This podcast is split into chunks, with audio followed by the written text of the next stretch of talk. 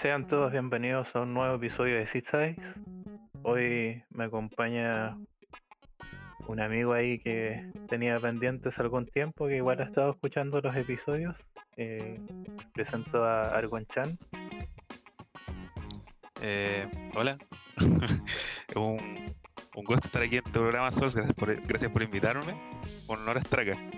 Es Una persona que para nada obligue a esta eh, dinámica.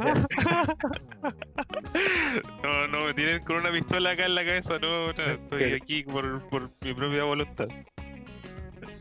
No le tengo prometido ahí dinero en el Fortnite ni nada.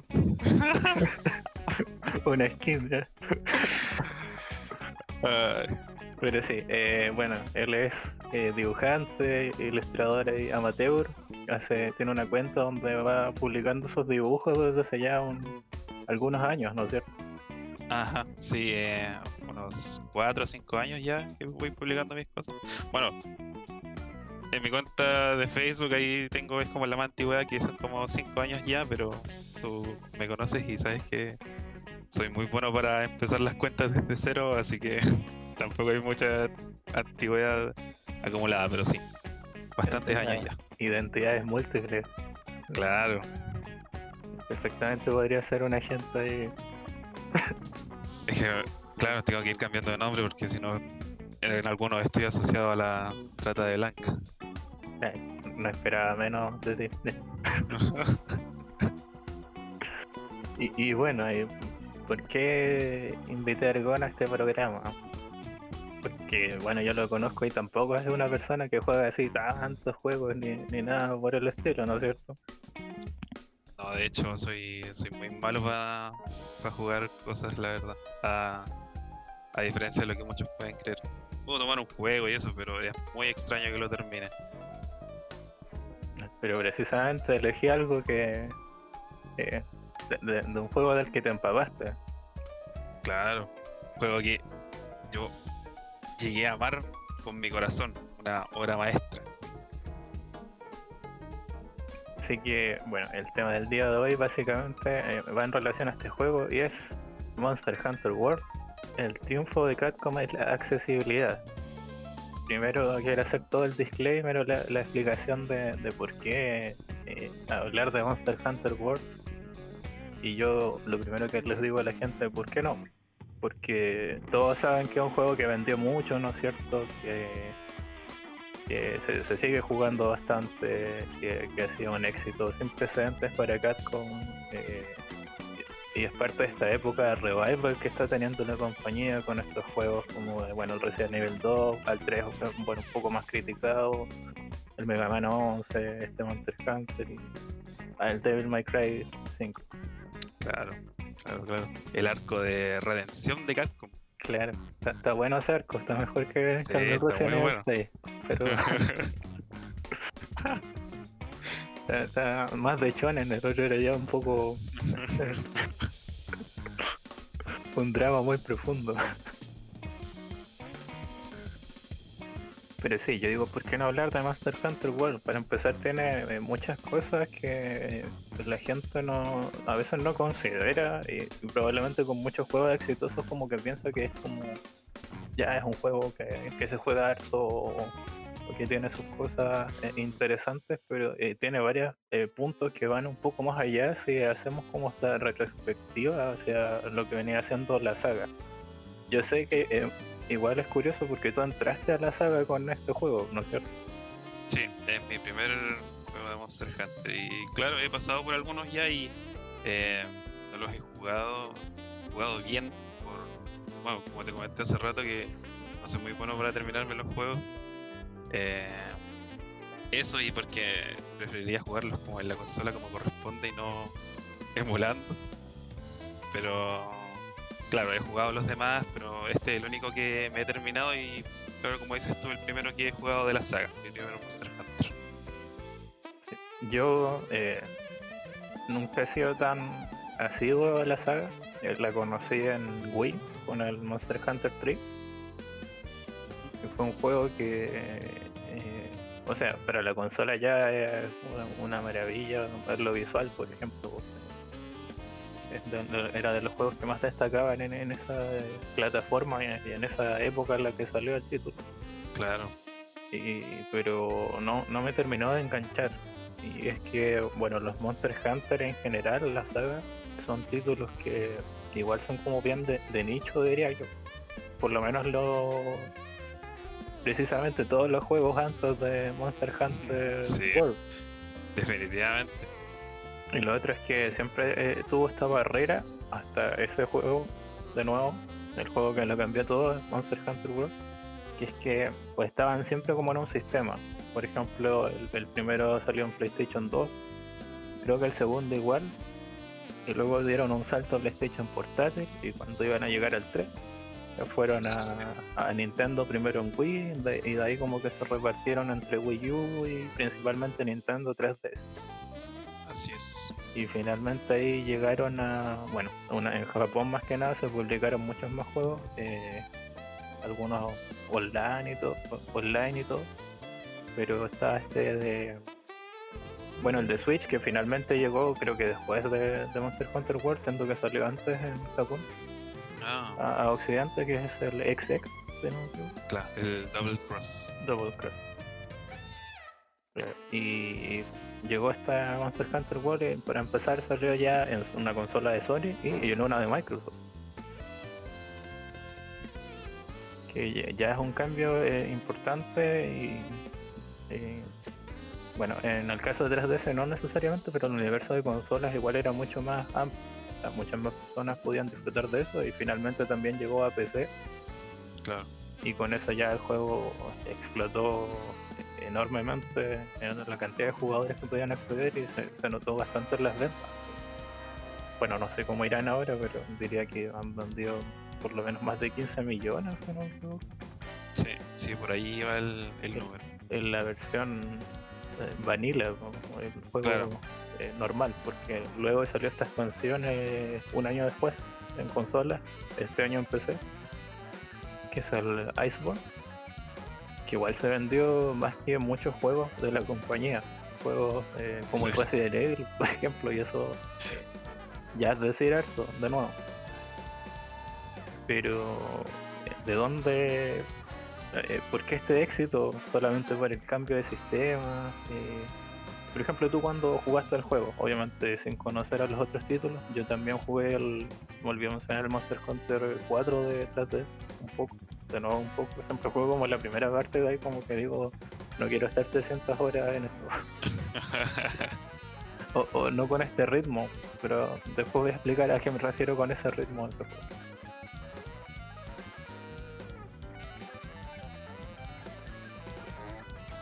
¿Qué eh, te llama la atención del juego, así como tus primeras impresiones?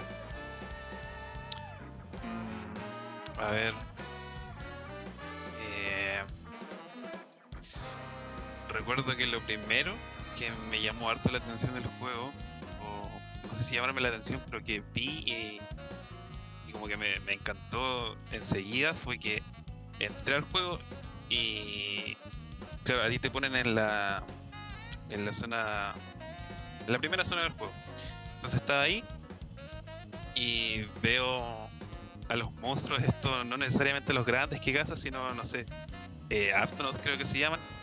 Y los veo ahí como caminando así, tomando agua, comiendo pasto, qué sé yo. Y de repente vi como un Jagras, o creo que un gran Jagras en el fondo. Y se estaban moviendo sin que yo estuviese pasando cerca de ellos.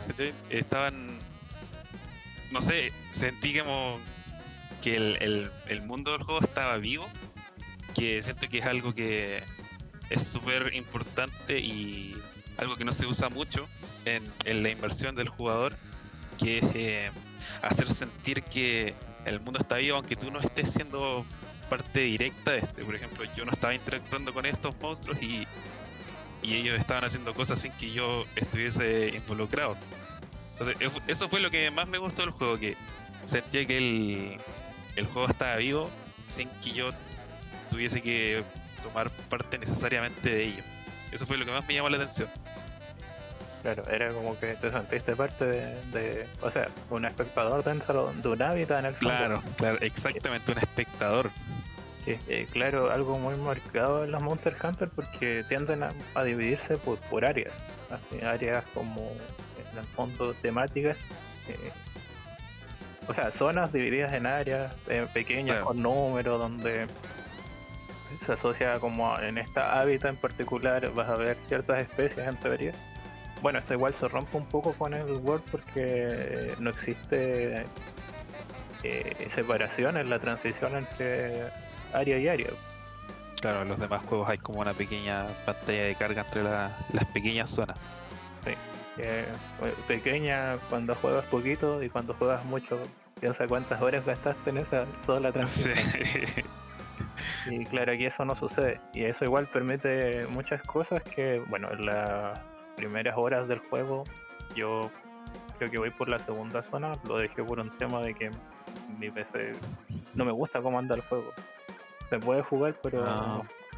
pero no, no es la idea jugarlo así. ¿Cómo? ¿Cómo, perdón? De que, o sea, te digo que yo dejé pausado el juego porque mi PC no, no anda muy bien. No, sí, digamos. pero me refiero a que no, ¿cómo, cómo no te gusta que anda el juego? ¿Que te, te va bajo FPS o, o se te ve mal? que ande lento que, o que reaccione mal por lo mismo. Ah, ya. Y ya, que ya. además se vea mal, así como si tengo las cosas casi pixeleadas. Yo, por ejemplo, yo lo juego a. Yo no lo juego a pantalla completa, yo lo juego en modo ventana, y porque, claro, mi PC es decente, pero tampoco es la gran cosa, entonces tengo que jugarlo con todo el mínimo. Y la verdad es que no me molesta para nada. Pensé que te referías a eso. Sí, no, si hay juegos que juega al mínimo. eh, Lo que voy es que, si- si- que eso no perjudica. O sea, si uno lo juega al mínimo, se supone que es para que sea jugable. Claro. y y en mi caso es como. Sí, pero no. No, no alcanza para mí a. Como que no. No, sí, obviamente, si, si te va con bajo FPS, no se puede, si el, el juego no se puede jugar así. No, porque igual te exige reacción, obviamente. Claro, exactamente. velocidad para muchas cosas. Y eso que yo solamente llegué hasta la zona del desierto, si no me equivoco, como en la mitad Ajá. de las misiones. Habría jugado unas 8 horas, una cosa así. Que ya es mucho más de lo que había jugado a, a los otros títulos. Ya. Pero bueno, volviendo a esta idea de, de hábitat, claro, a lo que iba era que ahora esta falta de, o sea, o esta transición fluida, si quieres decirlo, permite cosas como que eh, un monstruo eh, atraviese literalmente varias zonas sin, sin que sea extraño, incluso se dé vueltas por el mapa, por todo el mapa si quiere. Sí, Eh, obviamente quizás un poco scripteado, pero eh, no se nota demasiado. Se siente como tú lo dices, eh, eh, de que estás inmerso en una vida donde suceden estas cosas. claro. No sé si algún otro punto más te llamó la, la atención del juego a medida que lo ibas jugando. Eh, bueno, esto también que, que sentí que el, como que el mundo estaba vivo, como te digo, no me pasó solamente con los monstruos, sino que también con, con los NPC que hay, que como te dije, eh, siento que los desarrolladores del juego tenían muy presente esto de hacer que el jugador se sienta eh, que se sienta parte del mundo porque yo llegué a Astera, que es la primera zona del juego, bueno, el pueblo principal del, del juego Vanilla en realidad. Sí. Y, y llegué y vi un montón de NPCs haciendo un montón de cosas. A ver, claro, eh, no sé, el admiral, la handler, eh, el- los vendedores, ellos están quietos, sí, porque obviamente tienen que estar en lugares para que el jugador reconozca y sepa que tiene que ir ahí para hacer esto. Claro. Eh, pero los demás NPC que habían ahí en Astera estaban haciendo un montón de cosas. No sé, podrás sonar como tonto quizá o, o se puede ver banal. Pero no sé, un, un NPC está llevando una caja a otro lado. Y claro, no es muy impresionante la verdad. Pero el punto es que lo está haciendo sin que tú le hables, sin que interactúes con ese NPC de ninguna manera. Y no es solo uno lo que está haciendo eso. Son un montón de NPC que están haciendo cosas ahí. Y ves que están, qué sé yo, trabajando, haciendo sus cosas sin que tú les hables. Entonces, eso también fue lo que me hizo sentir esta inmersión en el juego que, o sea, lo he repetido harto ya, pero hace que el mundo se sienta vivo. Y por lo general en los RPG tú tienes que ir a hablarle a un NPC para que haga algo, pero acá hacen sus cosas sin que tú tengas que hacerle nada. Y eso fue como lo que más me gustó del juego. Claro, es como algo que uno esperaría más de un sandbox, probablemente. Claro, claro, exactamente. Eh, tú estás, eh, eres como este, te adentras en una zona que ya eh, funcionaba de cierta manera. Exactamente eso. No, es como que esto empieza a funcionar desde que tú llegaste, sino que te da la impresión de que esto ha estado funcionando mucho tiempo antes de que tú llegaras. Tú eres solo una persona más que llegó. Sí, no, y se nota. Además que la ciudad usa esta zona inicial de, y en el fondo que hace como de conexión a los lugares donde te mueves eh, eh, no es pequeña tampoco, tiene varios pisos, por ejemplo. de hecho. Suceden eh, varias cosas, como mencionas, porque igual tiene como zonas bien diferenciadas. Y va de la mano igual con el argumento del juego, que esta idea de, de que el juego es un nuevo comienzo se, se retrata en la narrativa cuando te mencionan que bienvenidos al nuevo mundo. como esa analogía a este nuevo continente, lo, lo que sucedió con América eh, eh, en la vida real y que eh, rompe con mucho de lo que se estaba haciendo antes a nivel argumental o, las criaturas que aparecían en los juegos anteriores. Yo igual, por ejemplo, además jugué este el, Monster Hunter un poco más infantil, que en realidad es como un Pokémon. Es el Stories. Ah, ya, ya, ya. Que igual tiene, no sé, una historia. Eh, al principio es como bien. Así como de. De chonen, como de, que sufres una tragedia en tu infancia con tu amigo y el otro como que se, le da esa cosa media Naruto de que se pone mal o, así como medio X, pero eh, lo que aporta el universo de, la saga, eh, obviamente basado en todos los juegos anteriores a World, de nuevo, porque todavía estamos como en el viejo mundo. Eh, igual es interesante a nivel de, lore. Y, lo que hace World precisamente es que agranda mucho todas las posibilidades que podría tener la saga.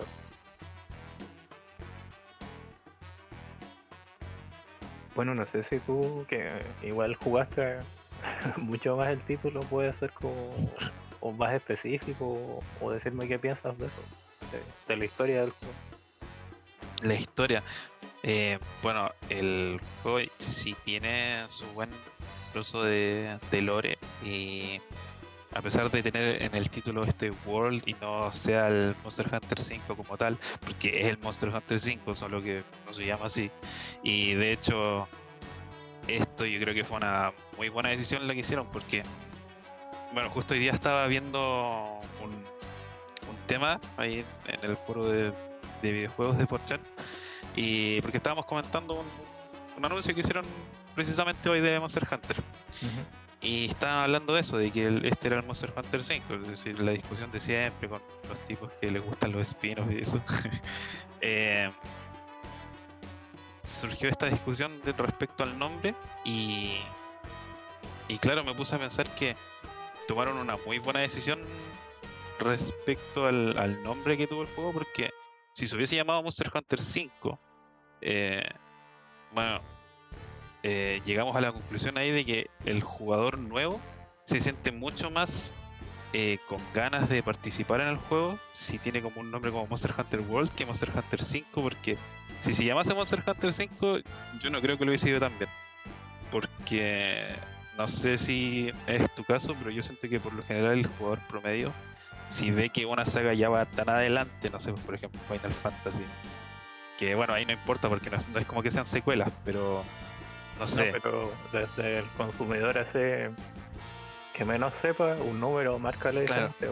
Claro, exactamente. Entonces, si ves que la saga va en el número, qué sé yo, 10, 15, bueno, en este caso 5, eh, quizás te va a quitar un poco las ganas de ser parte de eso porque sientes que estás llegando como tarde a la fiesta. Entonces, eh, llamarlo World fue una súper buena decisión. Porque, eh, bueno, no le, no le da miedo a la persona de, ser parte del juego. No, quizás hay gente que piensa que este es el primer juego de la saga, qué sé yo. Y entonces llegan y juegan como si nada. Pero siento que si el juego se llamase 5, ahí quizás mucha gente hubiese tenido miedo de participar. O como te digo, quizás hubiese sentido que estaban llegando tarde. Sí, eh, muchos piensan que se dice 5, ah, me tengo que jugar el 1 primero, y el 2, y el 4. Y ahí llegas a la, al tema este de que estos juegos están en japonés y están en consolas antiguas y eh, eh, son un montón de factores. Entonces, que se haya llamado, se haya llamado World fue una súper buena decisión. bueno, eh, sorry si me desvío un poco, pero es que me, recordaste esto. No, está bien. Eh, eh, es parte de, Para mí lo que marca la idea del juego es como este nuevo comienzo para la saga. Aunque igual es súper continuista en muchas cosas, marca un nuevo comienzo porque, como mencionaba, va dirigido a un nuevo público también. claro. El juego principalmente no iba como a quienes compraban todos los Monster Hunter anteriores, porque ellos, cualquier cosa que salga, la van a comprar. ya soy un de, gente que compraba más de tres veces el juego en Japón, que donde eh, proliferaba más y ahora eh, esto se expandió captando nuevos públicos, que era algo súper importante que, que pasaba con la saga y era como su barrera que tenía en Occidente, que obviamente en este juego ya sabemos que por lo que mencionamos se superó. Eh, bueno, me estaba me estabas preguntando este el aporte este que tiene World respecto a la historia. Eh, a pesar de ser el título, claro, se llama World y puede dar la impresión de no ser parte de la historia, es Monster Hunter 5 y hay muchas cosas que eh, lo tú puedes verificar que es parte de la línea principal. Por ejemplo, lo primero es que tú cuando partes el juego claro, te hacen la introducción y ves como tus compañeros de la flota. Eh, está este este chico y que bueno no me acuerdo cómo cuál es el nombre que tiene pero este mismo personaje sale no me acuerdo en qué Monster Hunter creo que el, el 3 o el 4 y se llama el Ace Cadet así como el, el cadete As y, ya había salido en otro juego es el mismo tú puedes hacer la comparación y son iguales y de hecho hay hartas cosas que te, confirman que es el mismo personaje, por ejemplo, eh, que hace como eh, chistes con los nombres de los monstruos. O te dice así como literalmente te dice, no, yo soy un as con todas las armas y, y por eso se destacaba este personaje en la entrega anterior. Eh, y son detalles como estos son los que aportan a la historia porque también te menciona cosas como, no sé, yo peleé con este monstruo y, efectivamente el, monstruo ese era como el del título. Eh, también, no sé, en, las misiones, tú cuando las tomas, abajito sale como un pequeño diálogo, que es como el, empleador el que te da la misión. Y por lo general siempre hay como descripciones ahí que se pueden ver así como, como, como, que no importan. Yo creo que la mayoría de las personas como que ni las lee pero por lo general hay cosas bien interesantes ahí y en algunos casos esto aporta a la historia. Así que, eh, claro, el, juego viene a aportar a la historia eh, en general de Monster Hunter, el lore que hay. Eh, hay hartas cosas también que son nuevas y no creo que sea Redcon, sino que nada, te lo vienen a explayar más. Por ejemplo, la, la estrella de Zafiro te, te cuentan sobre cómo partió, el, cómo se inició el mundo de Monster Hunter. Eh, en una habitación que tú desbloqueas más adelante hay un libro y puedes leer más sobre esto y es bien, bueno, no sé si profundo, pero, pero, eh, no sé, da la impresión de que es algo que ya estaba y que en esta ocasión decidieron mostrarlo, no es como que se lo hayan inventado porque sí. Entonces, efectivamente, que, el aporte ocurrió de la nada, sino que e-, era como algo que tenía, como estabas diciendo, algo planeado, pero que yo creo que igual debido a las capacidades técnicas eh, se puede Claro. explayar más. eh, no vas a comparar todas esas portátiles o la Play 2 con, con un Play 4 y una, el PC y la Xbox. Bueno, Sí, definitivamente. o sea, desde lo que mencioné de que no haya transiciones, eh, la, la- la tecnología ha permitido cambios importantes en la jugabilidad y, y en lo que se podía o no hacer. Yo Claro. creo que podían haber hecho varias ciudades si hubieran querido, pero se enfocaron igual en, lo- en la parte importante de Monster Hunter que es Cazar.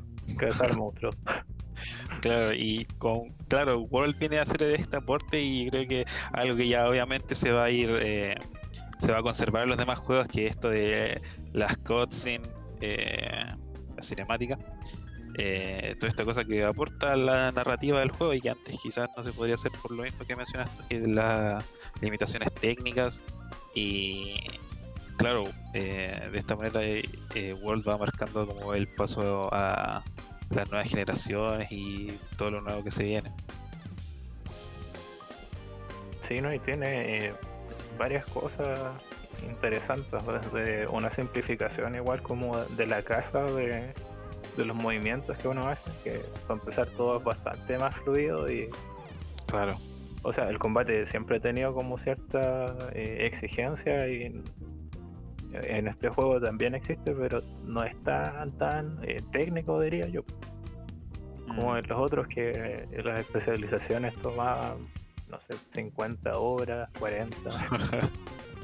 eh, Bueno, ir buscando los materiales y ah, claro. Bueno, yo aquí personalmente quizás eh, algún veterano que escuche esto me, me quiera crucificar por decir esto, pero yo personalmente, como dije, cuando jugué el, el Monster Hunter ya más antiguo, eh, me di cuenta de que el Monster Hunter World es muy fácil, muy muy fácil.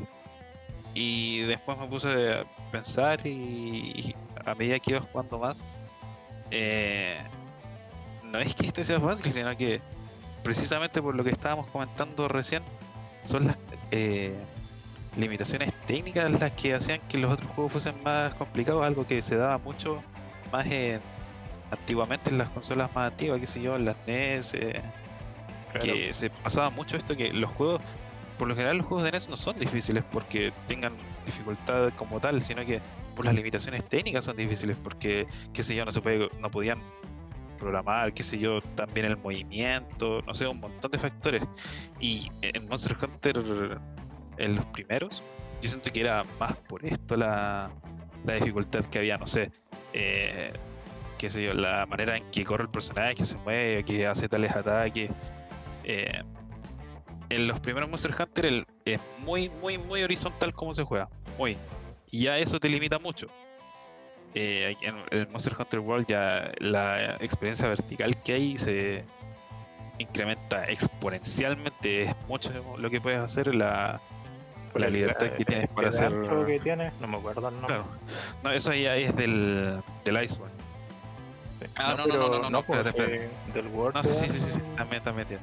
Sí, eh, lo del Iceborne es la Clutch Claw y aparte lo que estás mencionando tú que está en Vanilla es el gancho claro este que te puedes colgar de eh, unos escarabajos que hay y, claro, estos están en algunas zonas específicas y los puedes usar para moverte, eh, puedes hacer ataques aéreos con esto, eh, bastante eh, útil, da para mucha versatilidad en el juego, Eh, pero claro, como te digo, World trae eso a la mesa que es el, la libertad de poder hacer, bueno, no lo que quieras, pero claro, te aumenta mucho el- la cantidad de cosas que puedes hacer y quizás por esto se siente que es más fácil el juego porque hay muchas más posibilidades, pero eh, claro, ahora es así por la, la tecnología que tienen para hacer todo esto, que claro, es mucho más fácil hacerlo posible. Pueden hacerlo, no es que sea más fácil, sino que pueden hacerlo ahora por, por el, las capacidades que hay hoy en día. Pero en los antiguos yo creo que se limitaba mucho por, por eso, por el, las limitaciones que tenían para hacerlo. Ahora después, lo que estabas mencionando tú, esto de, no sé, pues por ejemplo, eh, o sea, en Monster Hunter World hay, hay minerales en el mapa que te sirven para craftear cosas. Vas, le haces tap y lo puedes sacar como si nada. En los antiguos tienes que encontrar piedra y con esa piedra tienes que hacer un pico y con el pico sacas eso y el pico se te puede romper y después tienes que sacar más de esto o puedes comprar el pico y así eh, es un montón de cosas que más que tienes que hacer.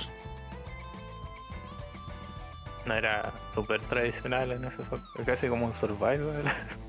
Sí, sí, de hecho. Eh, por ejemplo, claro, algo que me da mucha risa es que eh, el.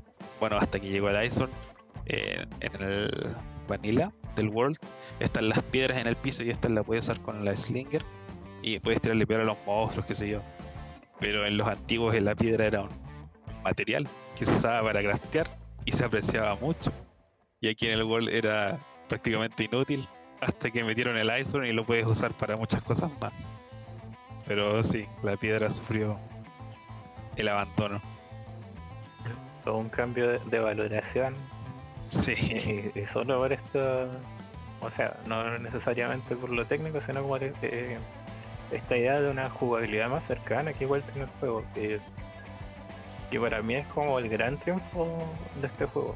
Porque, no sé, Claro. me acuerdo, eh, tengo una historia asociada al juego, que la primera vez que lo jugué, que estaba con un amigo, y bueno, él tiene una Play 4, y me dijo, oye, podríamos comprar un juego para que juguemos, da dos, o, o- qué me recomiendas tú para que juegue yo. Eh, como que se puso a buscar juegos usados y vi el Monster Hunter World y le dije, cómprate ese, te apuesto que te va a gustar. Porque más o menos yo sabía un poco las críticas que estaba teniendo o de qué iba. Además vi los trailers del E3 y todas esas cosas. Ajá. Y ya va, eh, vamos al centro, se junta con la persona, compra el juego, lo pone.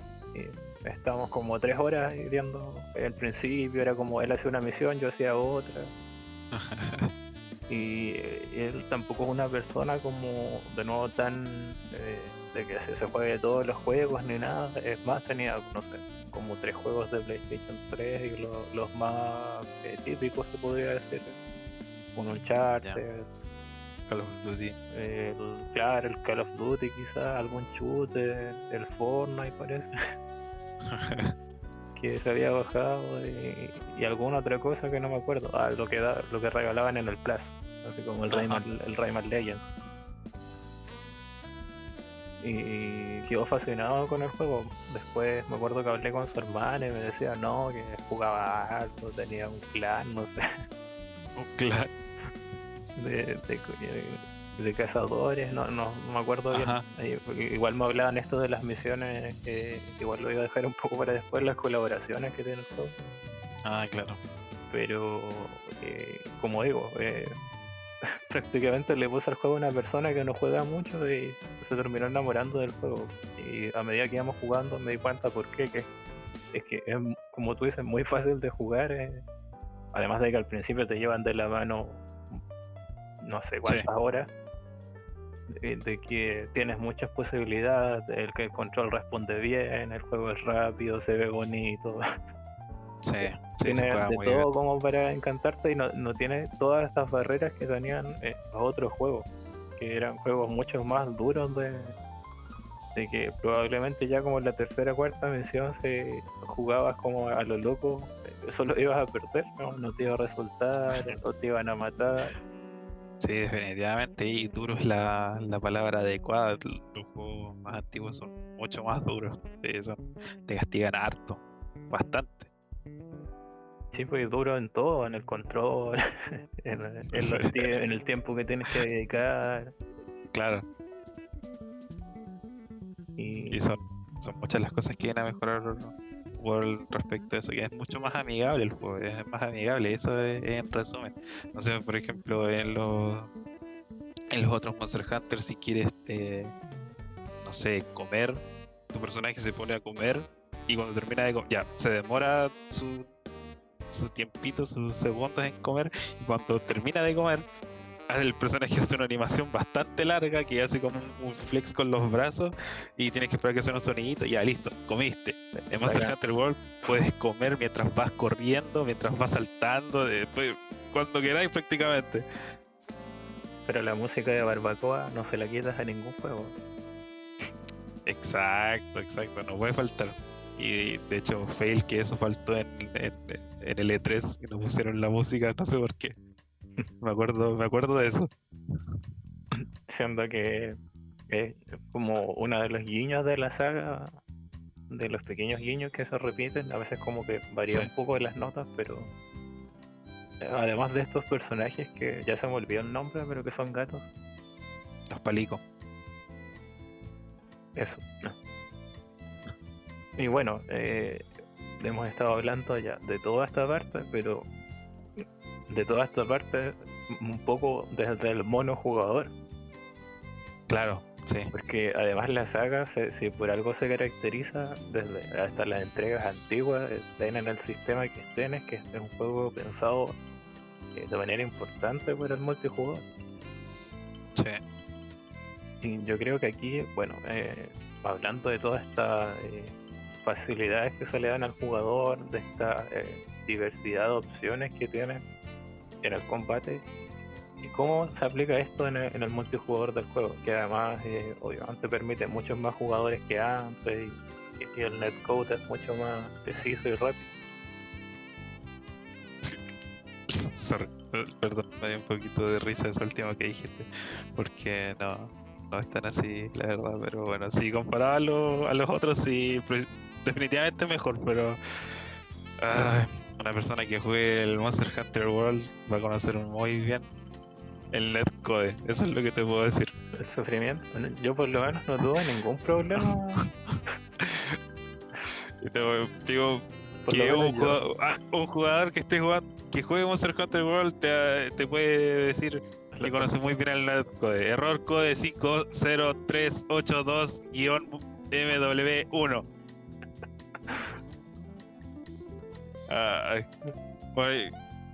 No sé, ya, hubo un tiempo que me frustraba mucho esto y como te digo, el netcode no es tan bueno como tú puedes creer, pero ya no, no, hablemos mucho de eso. ahí me entra la duda. Eh, si juegas con amigos de Steam, ¿pasa eso? ¿O de manera más abierta? Cualquier cosa, cualquier cosa puedes estar jugando y te va a sacar de la sesión como si nada. Así, sin, que hagas nada específico. En cualquier momento, es un gacha. Ay. Y te salen cartas de cuatro estrellas, ¿no? Sí, sí, sí. sí. Que fallaste la misión. No, y, creo que, bueno, en multijugador algunos comportamientos igual cambian en los, en los monstruos, iba a decir enemigos, pero suena tonto. en los monstruos. Por lo, que yo recuerdo, no sé, porque me tocó repetir una misión como tres veces, porque no me acuerdo si todas las de la historia son así, pero si tú ya la pasaste, creo que no. O sea, una persona que vaya más atrás no puede jugar misiones más adelante. ¿no?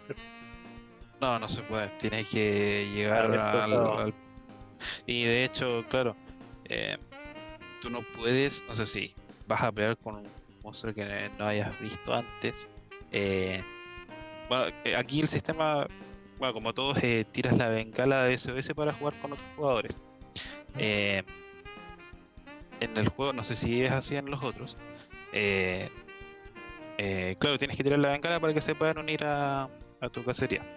Aquí no puedes lanzar esa bengala hasta que veas al monstruo y, veas una cinemática o qué sé yo. Por lo general tienes que ver una cinemática. Así que claro, esa es la limitación. No es como que puedas eh, jugar con tus amigos así como si nada. Tienes que esperar a hacer eso. Que a mucha gente le molesta y bueno, supongo que está bien si al final es para que tú progreses en la historia y veas lo que tienes que ver eh, pero claro, eh, una persona de, nivel alto puede jugar contigo si eres de nivel bajo, pero no viceversa. Y la persona no se puede unir hasta que, claro, vea tú veas la cinemática. Sí, eso recuerdo. Lo otro es que me acuerdo que armas como unos lobbies de no sé cuántas personas, no, no me acuerdo bien. Ah, Como que te sale que están en tu sesión cuando tú accedes a ese modo y por eso no necesariamente implica que te están jugando juntos. Es como eh, Claro, eh, en la sesión, por si pueden ir al el, el Gathering Hub, que es donde puedes ver a los otros jugadores, porque claro, como mencionamos hace rato, y eh, no sé, está Astera y claro, tú tienes a tu tu mundito ahí y para comprar, qué sé yo, hacer tus cosas, pero otros jugadores no van a estar ahí. Si quieres ver a otros jugadores tienes que ir al Gathering Hub o entrar a una cacería juntos, pero precisamente el Gathering Hub existe para que tú puedas interactuar con otros jugadores sin necesidad de entrar a una misión. Sí, mira, y ahora como retomando, bueno, ahora que me, me contaste esta cruda de verdad sobre el juego,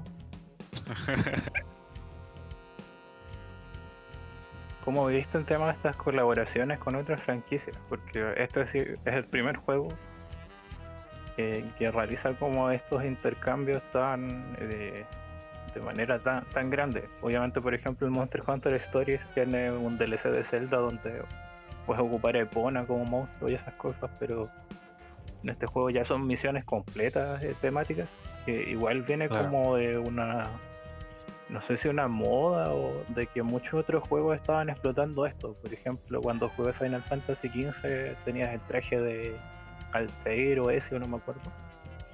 Ya.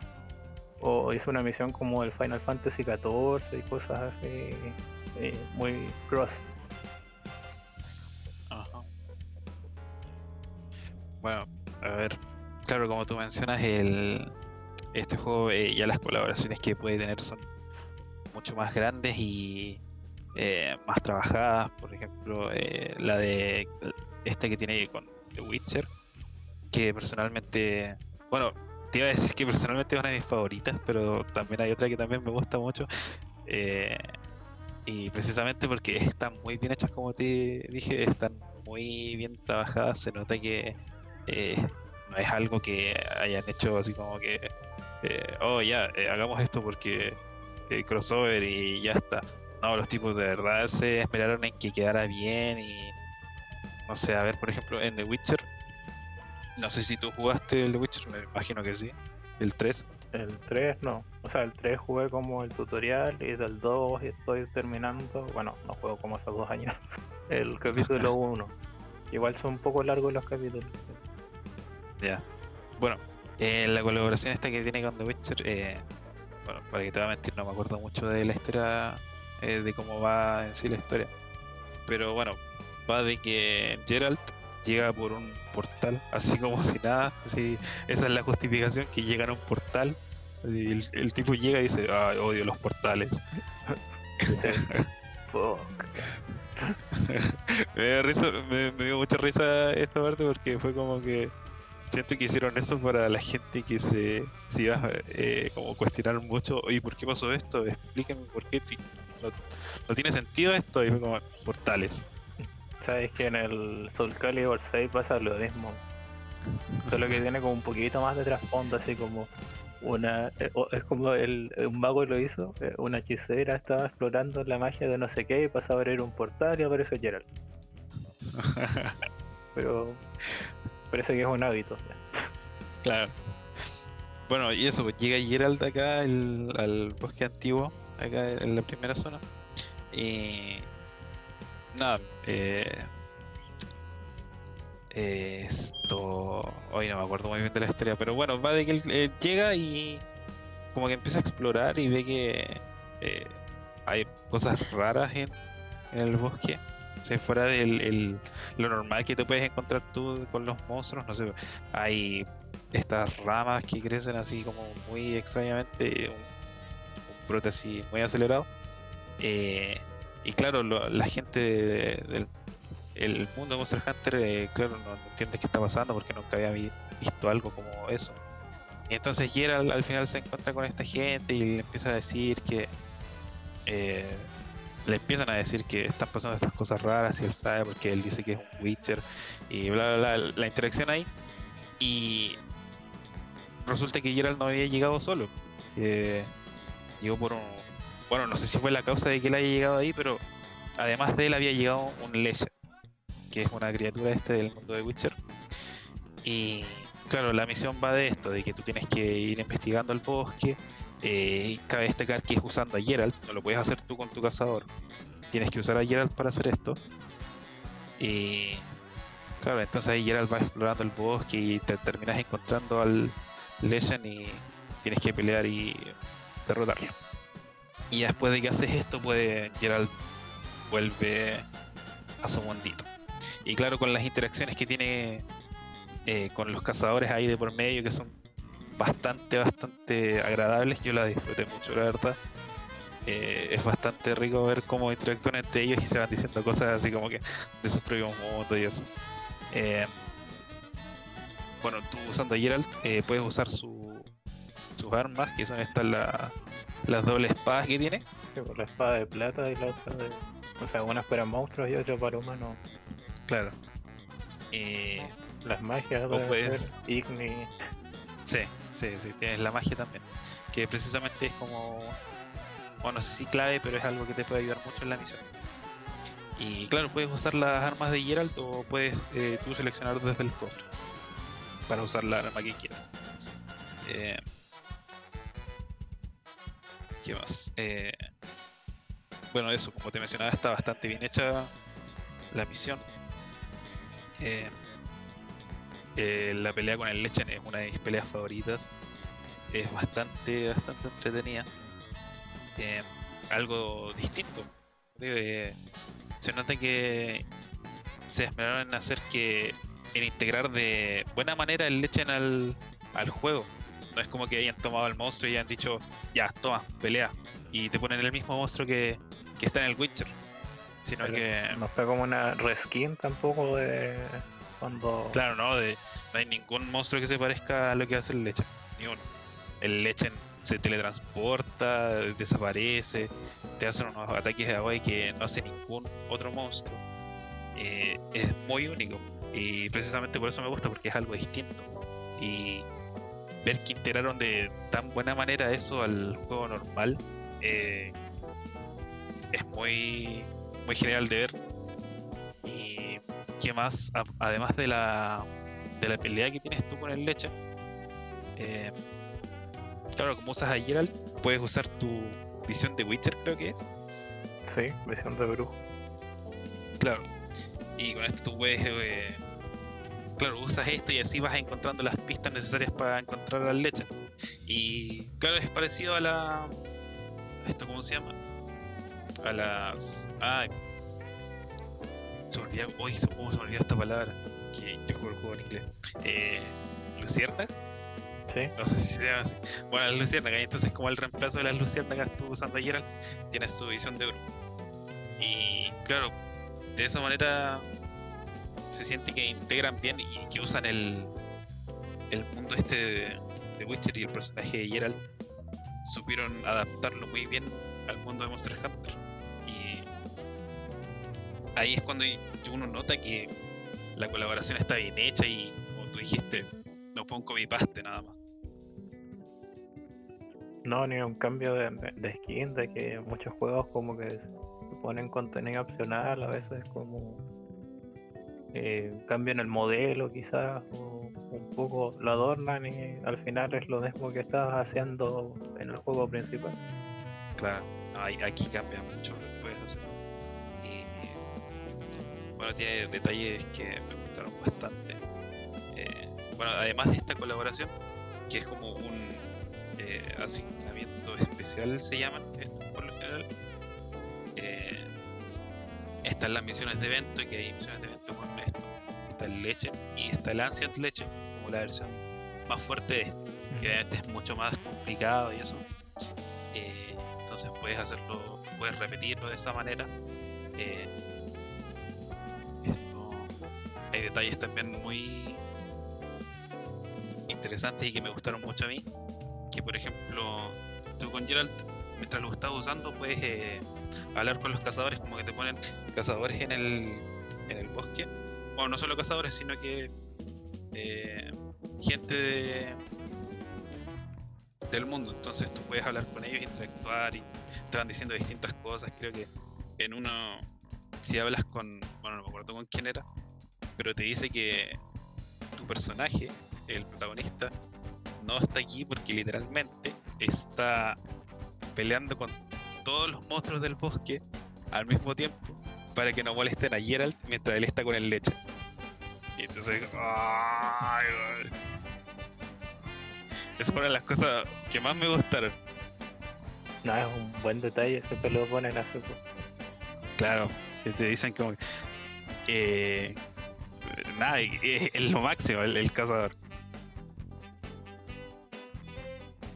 De hecho, también hay otro diálogo que hay un investigador eh, que se queda atrapado y Geralt tiene que liberarlo. Y el tipo así como que le dice, oye, ayúdame, así como llega de la nada y dice, oye, ayúdame, estoy atrapado. Y, y le dice, ¿y, qué hubieses hecho si yo no llegaba?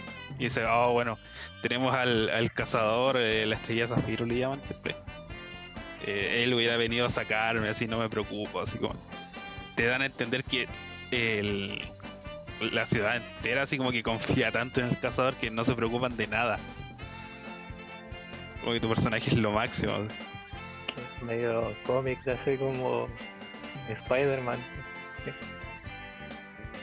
que esperan como les pasa algo, sálvame hombre araña ya. Sí, exactamente. Entonces son esos guiños los que hacen que, bueno, por lo menos en mi caso me, me hizo disfrutarlo mucho.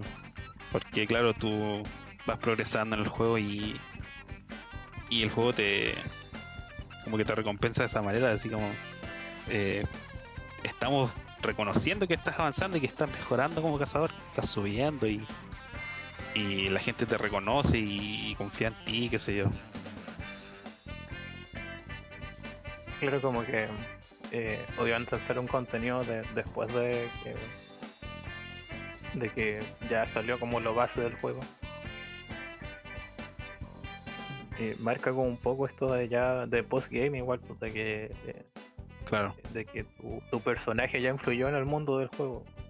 claro, exactamente. No sé si tiene algún requisito así como muy grande para acceder a la misión, pero Eh, la verdad no, no recuerdo, pero creo que tiene que ser pasado cierto punto porque, eh, claro, esto de... Precisamente por este diálogo que te dicen de que tu cazador está está controlando a todos los demás monstruos es por algo, porque ya como que llegaste a un punto en que es posible que haga eso. Entonces, claro, es pasado a un punto que puedes hacer esto si no estoy equivocado. Eh, bueno, para no quedarme solo con eso, eh, también la otra colaboración que me gusta mucho es la de Final Fantasy. Que no, no, no sé cuál Final Fantasy exactamente.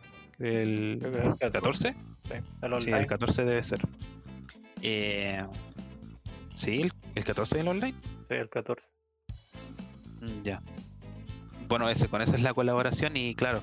eh, antes de que se me vaya, que se me olvidó mencionar que claro, con las colaboraciones tú puedes sacar distintas cosas que por ejemplo te puedes hacer las espadas de Geralt, eh, te puedes sacar una espada, un escudo, eh, puedes sacar una Layered Armor que es como... Bueno, no, no, no creo que no era Layered Armor, pero bueno, puedes sacar una armadura que literalmente eres Geralt. No es como que te parezcas, eres Geralt. eh, Y de hecho creo que hasta te cambia el nombre. Y también hay otra de Siri. Y claro, te dan bastantes recompensas que yo creo que para los fans son. eh, las adoran. Pero eso, claro, además de estar bien hecha la colaboración en sí, te, dan recompensas que definitivamente valen la pena. Eh, bueno, la otra colaboración que me gusta mucho es la que te estaba mencionando ahora, la de Final Fantasy. Eh, más que nada, bueno, yo no soy fan de Final Fantasy, la verdad. De hecho, no me he jugado ni uno, ni me he terminado ni uno. Sí, ya que vivo, que no me importa. Eh, pero me gusta mucho porque el monstruo que viene acá Monster Hunter es el, el Behemoth. Que es como, no sé si es algo muy fuerte en el mundo de Final Fantasy, no tengo idea. Ya Es como uno de los monstruos más emblemáticos de, de la saga porque Ah, creo que aparece desde el primer juego. Ah, y, ya. y es un monstruo. Bueno, obviamente en cada juego a veces varía un poco, pero sí, es un monstruo fuerte general más como aparece cuando está cerca del último jefe en algunos Ah, ya, ya.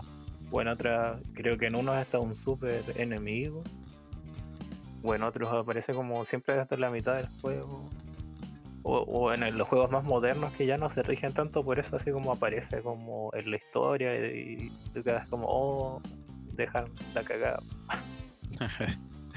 pero Claro, sí, sí. De hecho, no estaba muy seguro de si era en el 14 porque estoy seguro de haberlo visto en un, final, en un final eh, eh, single player. Y como que le pelean como si nada, no sé, me, pareció curioso eso. Pero bueno, eh, claro, la pelea con el Vejimo de es una de mis favoritas porque es muy, muy difícil. Eh, sobre todo si estás usando el gear que no es tan fuerte. eh, tienes que bueno, ser muy preciso. Y es una de mis peleas favoritas porque no se rige mucho por las reglas del Monster Hunter World. Que claro, eh, World lo que también trae mucho es que, bueno, no sé si pretende hacer un juego más serio, pero no es tan eh, caricaturesco quizás como los demás juegos. Porque, bueno, no sé, en estos juegos el, el, el Generations, por ejemplo, están las artes de las armas eh, de cazador y puedes hacer cosas muy muy geniales pero que no tienen mucho sentido, no, no son realistas, son como poderes prácticamente. sí. Y claro, en World no vas a ver nada como eso. Como digo, no sé si esa sale la palabra, pero esa es la que usaría yo, que World pretende ser un juego más serio y quizás un poco más realista. Y que está bien, sí. Pero precisamente por eso me gusta mucho la pelea del Behemoth, porque como que rompe todo eso y el Behemoth, claro, es la imagen de Final Fantasy porque llega y hace caer meteoros del cielo y te hace ataques que no tienen sentido y que son absurdamente fuertes y Ah, ya. Ocupa. Puros Claro. hechizos de. de- sí, eh, no sé, a ver, eh, Ecliptic Meteor, eh, Charybdis, No ocupa última. última no, no, no me suena. Ay, que es como un ataque igual de Eh, los Behemoth.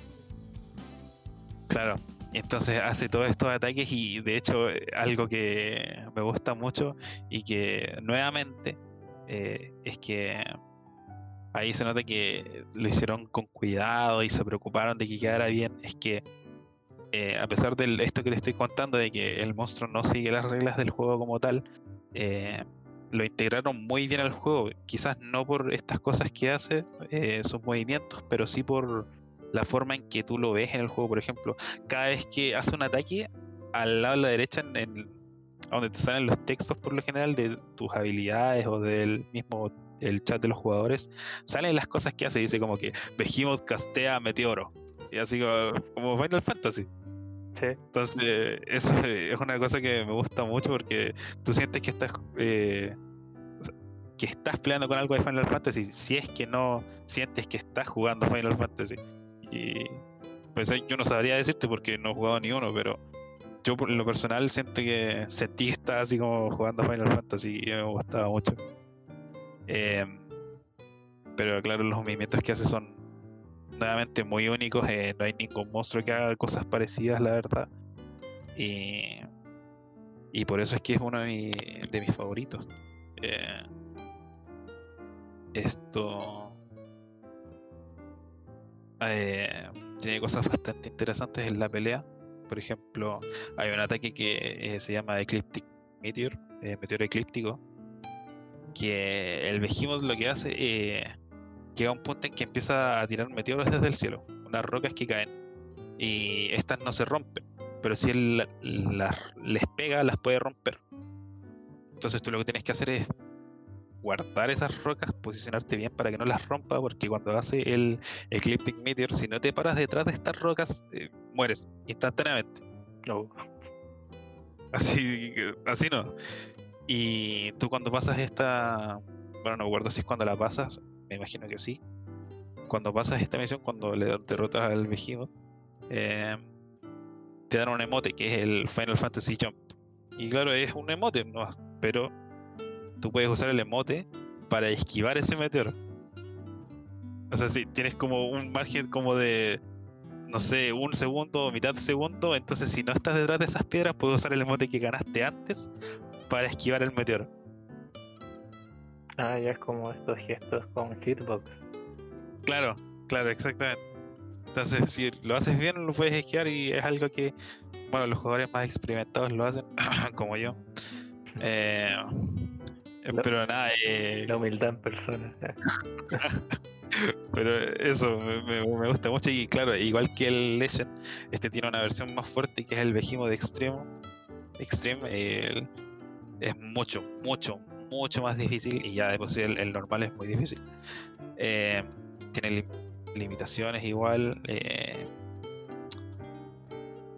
y claro, como igual que la otra tiene recompensas bastante decentes, tienes una armadura eh, que creo que hasta el Vanilla era como la mejor que había. o sea, prácticamente el Behemoth era como el final boss hasta ese punto.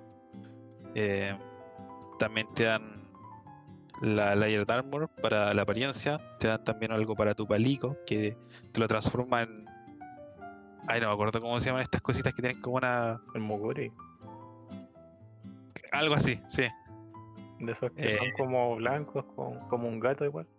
Con una pelotita rosada. Un Moguri. sí. Mm, Claro, Mogure. El Mogul. Eh, nada de eso. eh, es una colaboración bastante bien hecha. Tienes ahí los diálogos ahí de por medio. Vas interactuando con este. El Moguri, de hecho, que es el que llega acá. Ah, y aparte de el Behemoth. eh, esto, esta, esta cosita rara. El Cactuar. Que aparece en, el- en la zona del desierto. Sí, sí, a mí me pasó que le gané a un monstruo por activar uno de esos por accidente.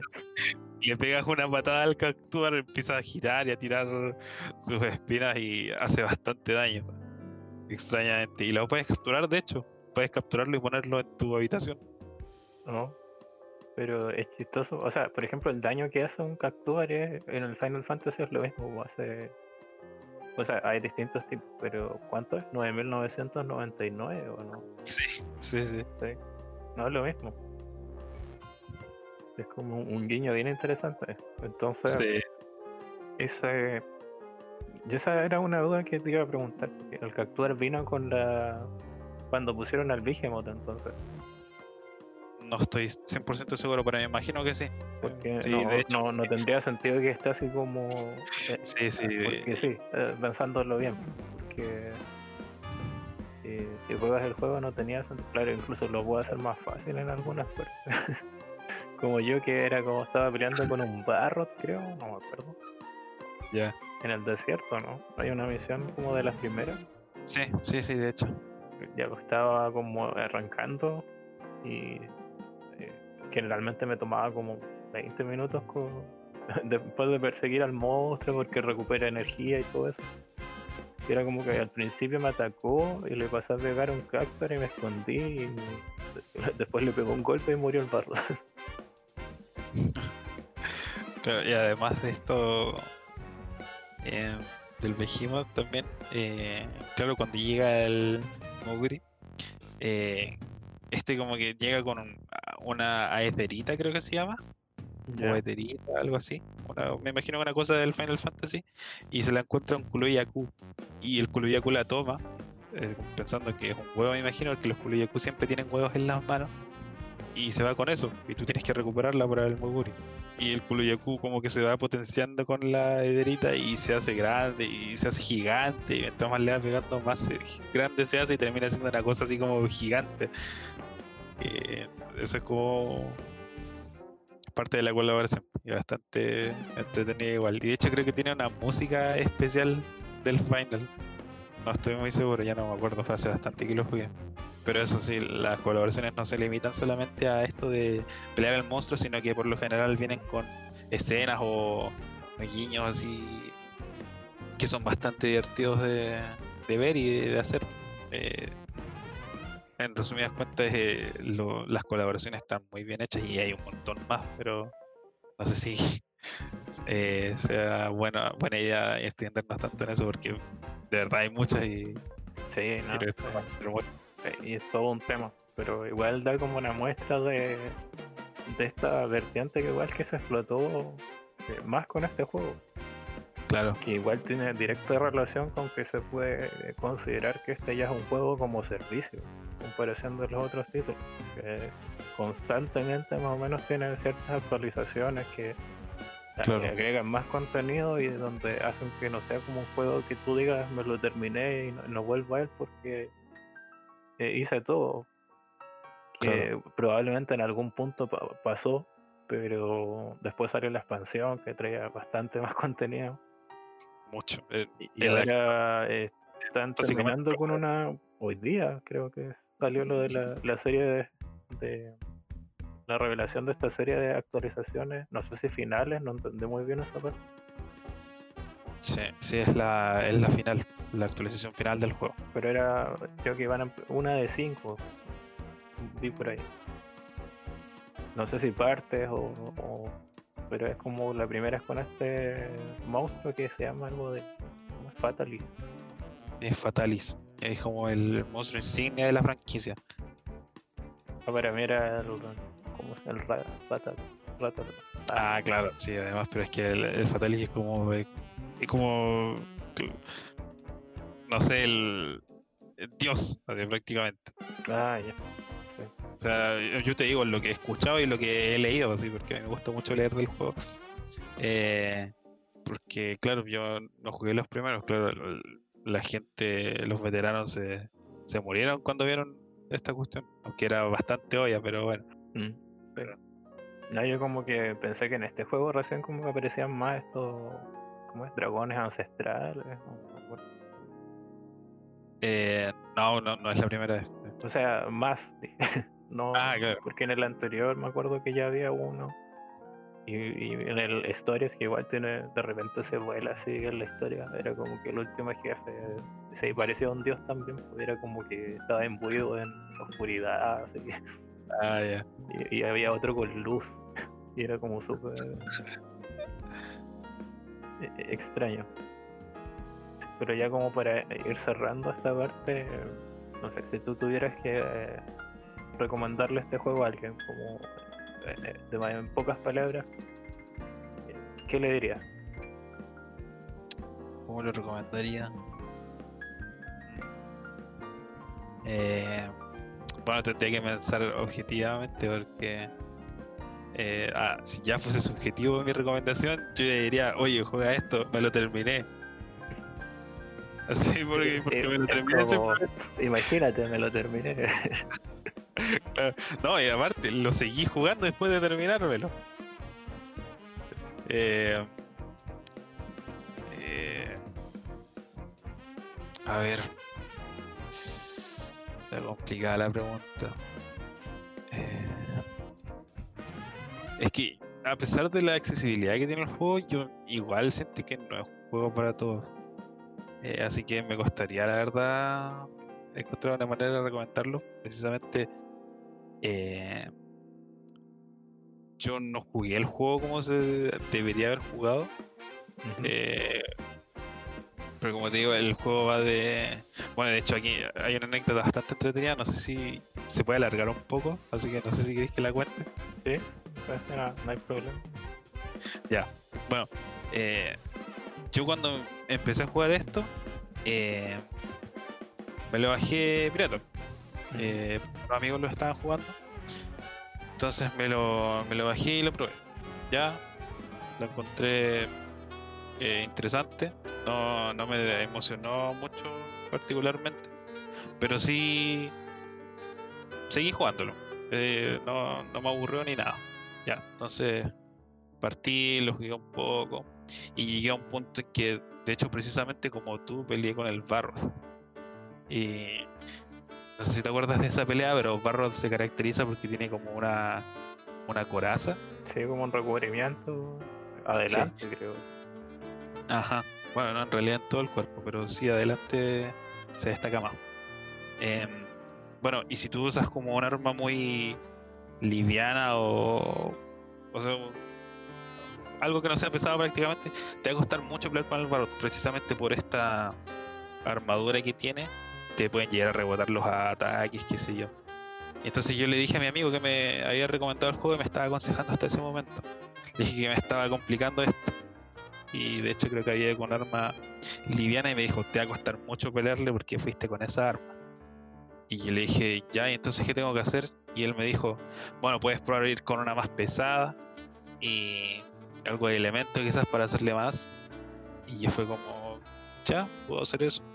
Y después vi que para hacerme esa nueva cosa que quería tenía que pelear con otro monstruo. Ya, y, no sé, pongamos por ejemplo el Anjanath, que es como el, un monstruo fuerte que hay al principio del juego. Y claro, el Anjanath al principio te puede hacer bastante. Te puede, sufrir, te puede hacer sufrir bastante. Entonces yo le dije, pero ¿cómo voy a pelear con eso si es muy fuerte? dice, bueno, te puedes hacer una armadura para resistirle más. Y dice, ah, ya, bueno. Y... Pero. Pero, exactamente, exactamente. Esa armadura, para hacerme la necesito un material que tengo que pelear con este monstruo y así va la cadena. Entonces, fue como, yo no quiero hacer esto.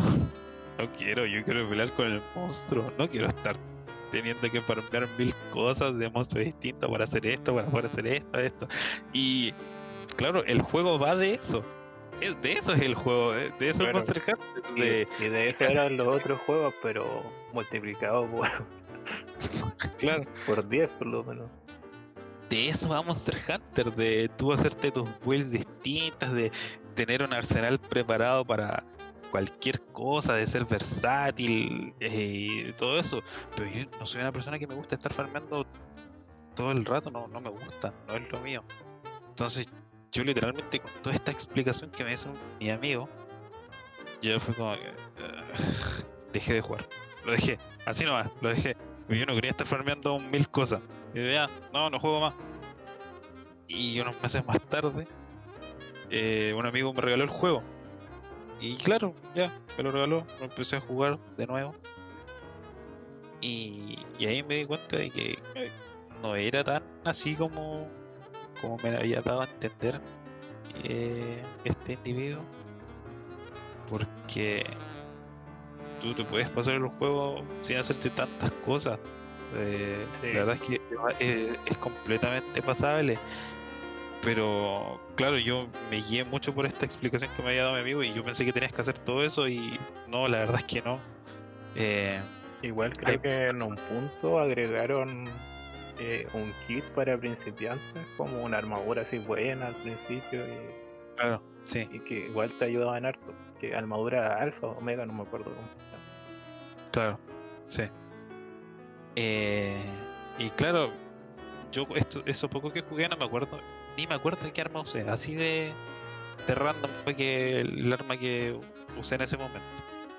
Pero después cuando me compré el juego, eh, tomé esta la la Charge Blade, que es como relativamente nueva, creo, no, no estoy seguro.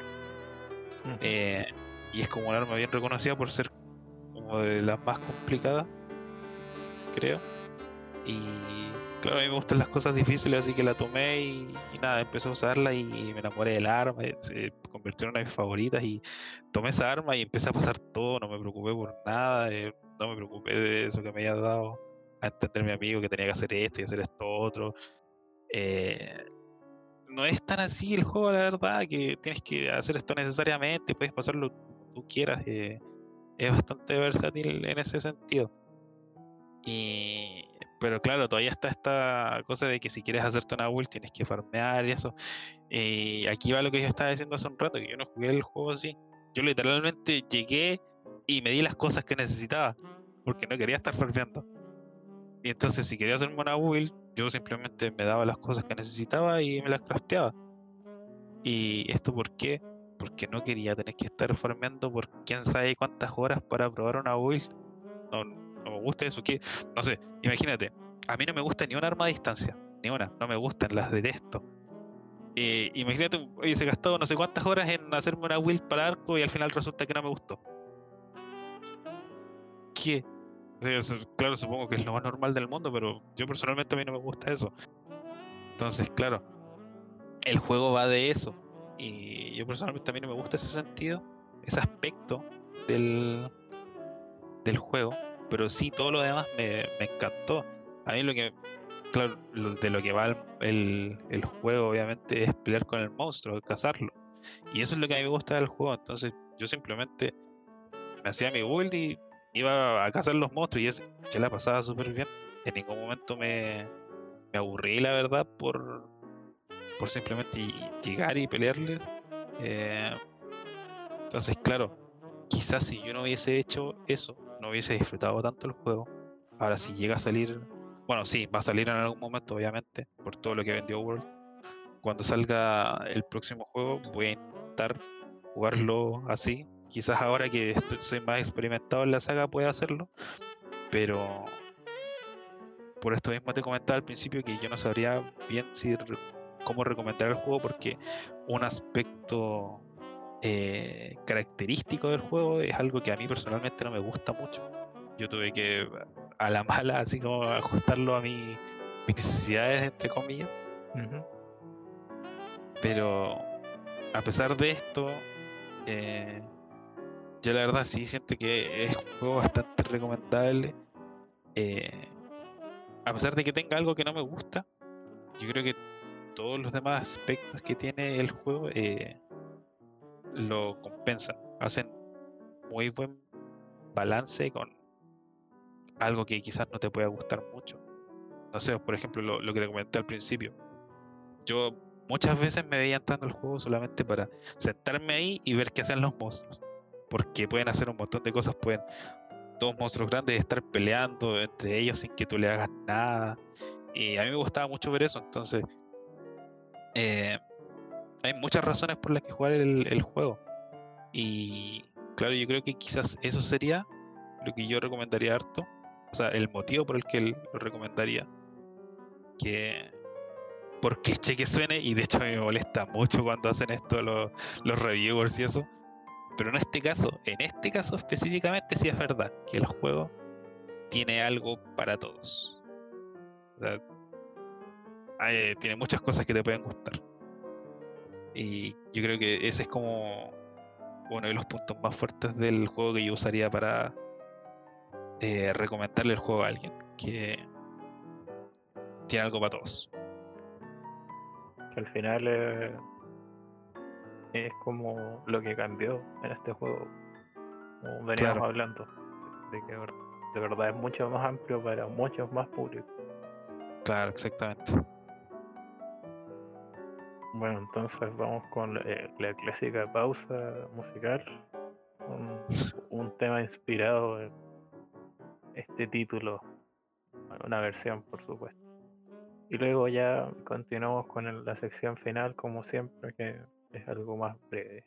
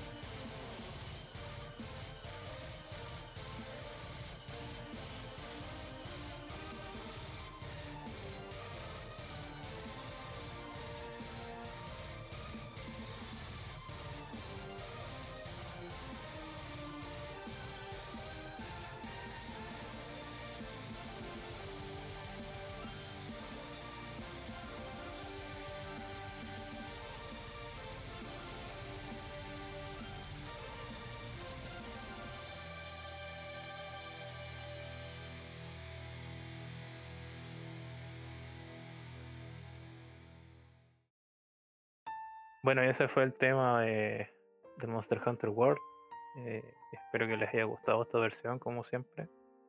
Y para que vean que igual el juego, por la parte musical, tiene cosas bastante destacables. Sí, el, el juego destaca bastante en el, en el aspecto musical, la verdad es que sí. Y bueno, aquí viene la, la pregunta que, que nadie se espera seguramente, que es... Argon, Chan, ¿a, a qué has estado jugando? Últimamente, ¿Sí? a ver. mm, oh, como ya sabes, eh, de hecho por ti jugué el Blasphemous. eh, muy buen juego, yo me enamoré de ese juego, de hecho escribí ahí en el blog que ya eso tiene que significar mucho porque yo en el blog no escribo a menos que esté muy, muy, muy inspirado. Y de hecho en algún momento iba a escribir de Monster Hunter, pero no lo hice porque me estaba extendiendo mucho, mucho, mucho, mucho. Y, y de verdad me voló la cabeza, así que dije, como, "Sí, no voy a postear esto porque de verdad no me estaba estresando de tanto que estaba poniendo. Y eso. Pero eso, el, el Blasphemous me- eso jugué hace poco, me gustó mucho, me, me fascinó el juego, de verdad está muy bien hecho. Eh, ¿Qué más he estado jugando? Esto. probé Minecraft Dungeons también. eh, muy entretenido. Eh, La gente lo mira de huevo, pero sí, es que, claro, es que ves que ahí que es de Minecraft y. Y claro, yo creo que la imagen de Minecraft es como un juego para niños. A pesar de que no, no es necesariamente eso. Pero claro, quizás por eso se puede ver en menos y. Y la verdad es que yo lo disfruté bastante, no, no me lo he terminado. no- bueno, no sé, la verdad, pero lo jugué harto, lo jugué harto. Fue como a nivel 30 o algo. o sea, el- Y pero le ganaste como el último al mago, es que no sé cuál es el último. ¿no?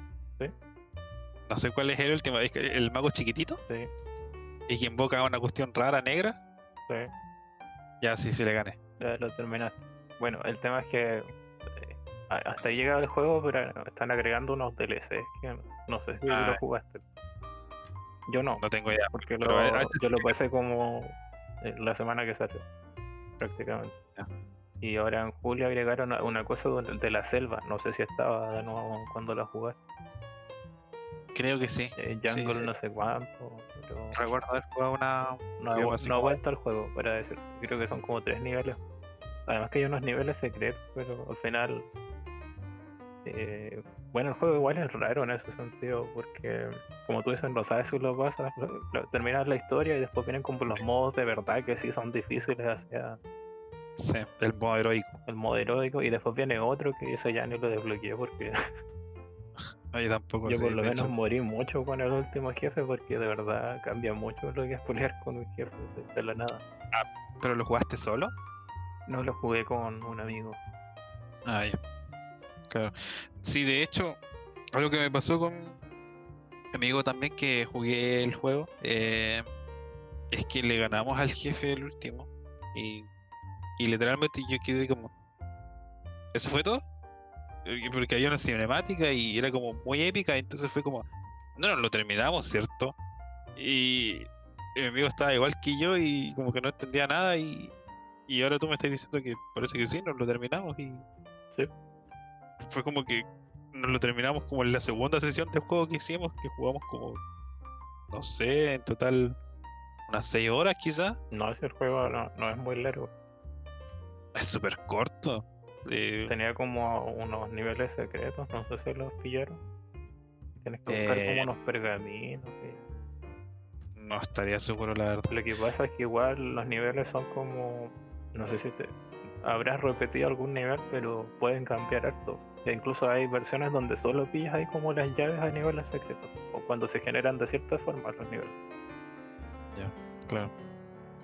Eh, bueno, a pesar de ser corto el juego, y claro, tiene este, el que se pone más difícil el juego, em, tiene harta rejugabilidad por esto de los objetos que puedes sacar y la- los sets que te puedes hacer, que puedes hacer build bast- cosas muy interesantes que eh, a medida que vas subiendo de nivel, te obliga el, juego así como a dejar tus builds. Yo, por ejemplo, tenía uno que me, me gustaba mucho y, claro, después como tienes que tener más poder, bueno, poder, eh, bueno, ya, digámoslo como poder, eh, no puedes, bueno, no sé si no puedes jugar la misión, pero prácticamente no vas a poder hacer nada si no tienes eh, poder suficiente para, qué sé yo, tal zona, porque si no llegas te, va- te van a pegar un golpe y vas a morir. Entonces sí o sí tienes que ir cambiando tu build porque si no eh, vas a quedar obsoleto. Entonces eh, eso aporta bastante a la rejugabilidad que tiene el juego porque, claro, te incita de esa manera a cambiar tu build y además eh, la variedad que hay de objetos para hacerte dos builds es bastante amplia. Hay, hay de todo, la verdad. Te puedes hacer cosas muy interesantes y eso es algo que a mí me gustó mucho.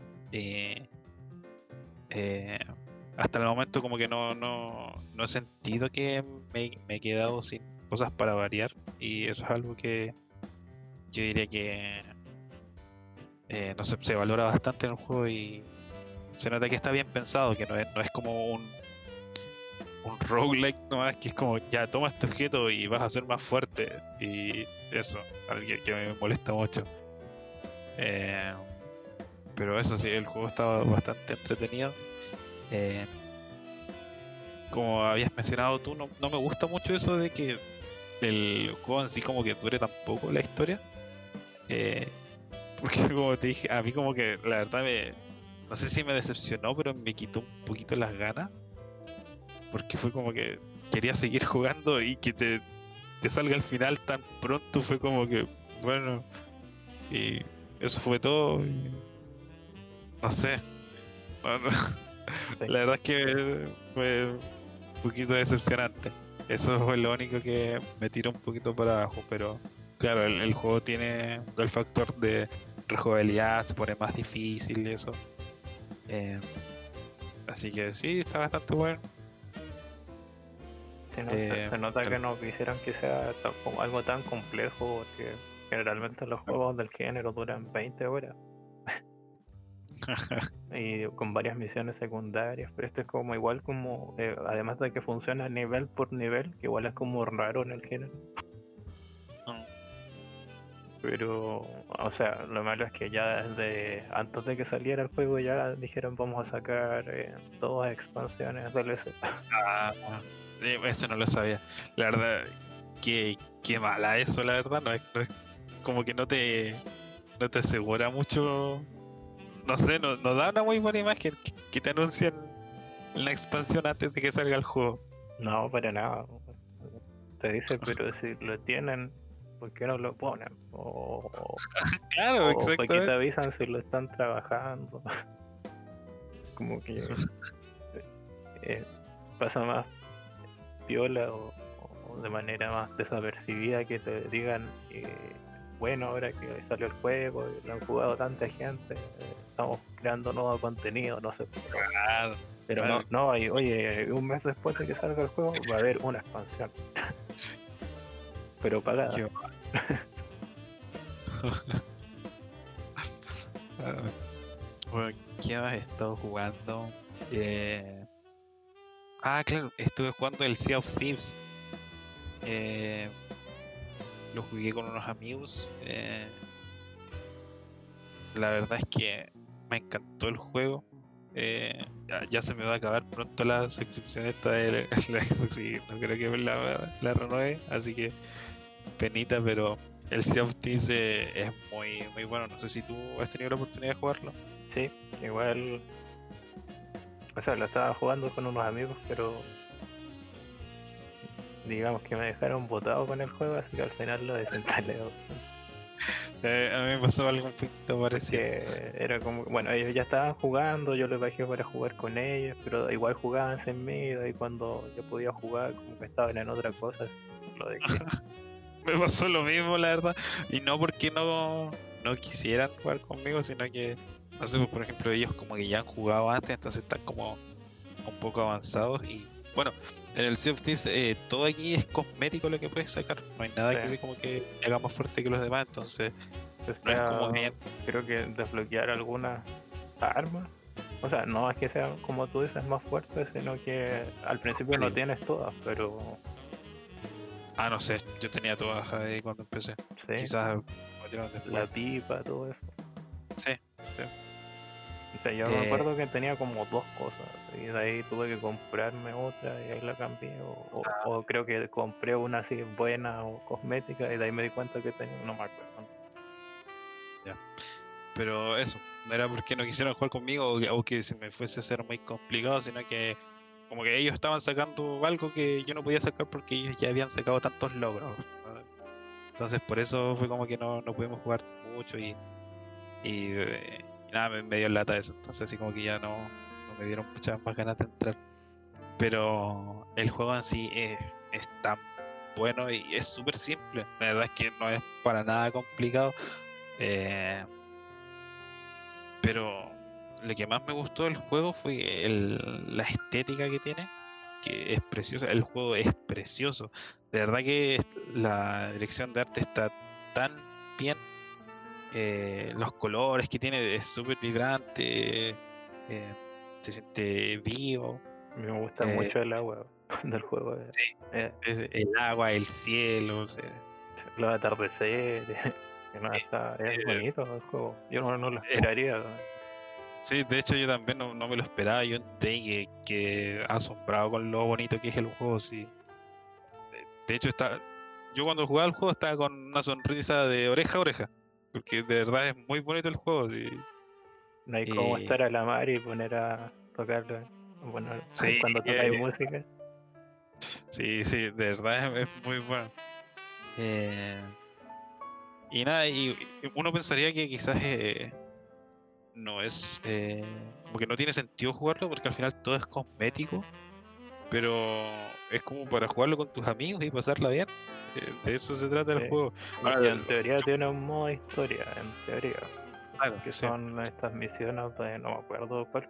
Y ahora están como sacando otro arco, que es el de esa cabeza de fuego. Sí, Ese es el segundo, pero el primero, el original, era uno de algo de oro, no me acuerdo.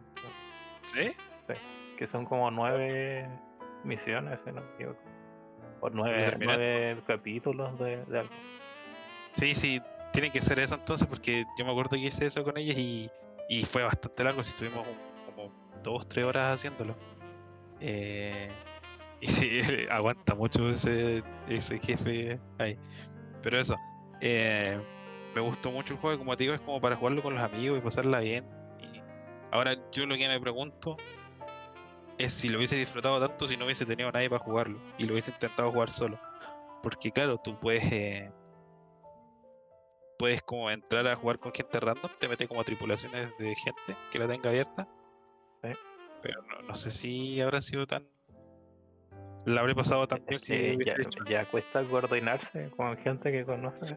Claro, claro. no, anda a tapar, eh, eh, te está inundando el barco, tapa tú, sabes, yo saco el agua, eh, tú manejas, Sí, mueves se la vela, no, sí, no es sencillo tampoco.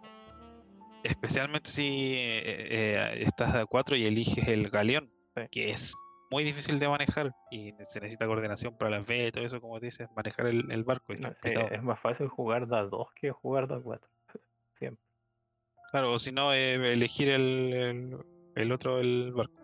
No sé si El- puedes ocupar barcos pequeños con, con la No, sí tripulación completa. Ah. Eh, pero eso, entonces el juego es muy bueno, y es precioso más que nada. Ahora la lata es eso, porque es como muy juega con tus amigos. Que no sé si se pase tan bien jugando solo, lo dudo mucho. Quizás para entrar y ver el paisaje, qué sé yo. Yo por lo menos entraría a hacer eso. Pero claro, pero hasta cierto punto puedes hacer eso. Sí, ya- que cuando juegas solo, imagínate que tienes que, teniendo el barco simplificado, hacer todo solo. Claro. Y además, eh,